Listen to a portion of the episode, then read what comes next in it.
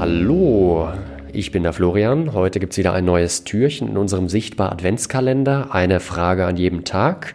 Und ich sitze heute neben Michael. Hallo Michael. Guten Nachmittag. Ja, hallo.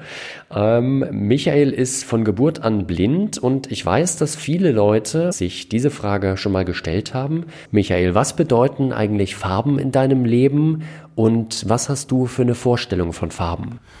Ja, Farben, also von Farben habe ich eben nur, den, nur die klangliche Vorstellung.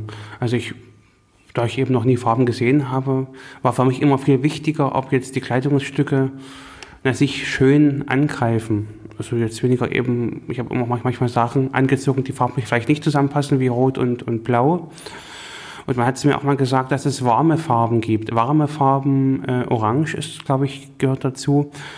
Aber da kann ich mir eben gar nichts vorstellen. Und wenn ich jetzt Orange höre oder Rot, na, dann denke ich eben meinetwegen bei Rot an die Erdbeeren oder an Himbeeren äh, und Orange eben an die Früchte zum Schälen. Und ja, Grün eben Waldmeister und Gras, aber eben nur die, äh, diese Begriffe. Also ich habe eben die Farbvorstellung nicht.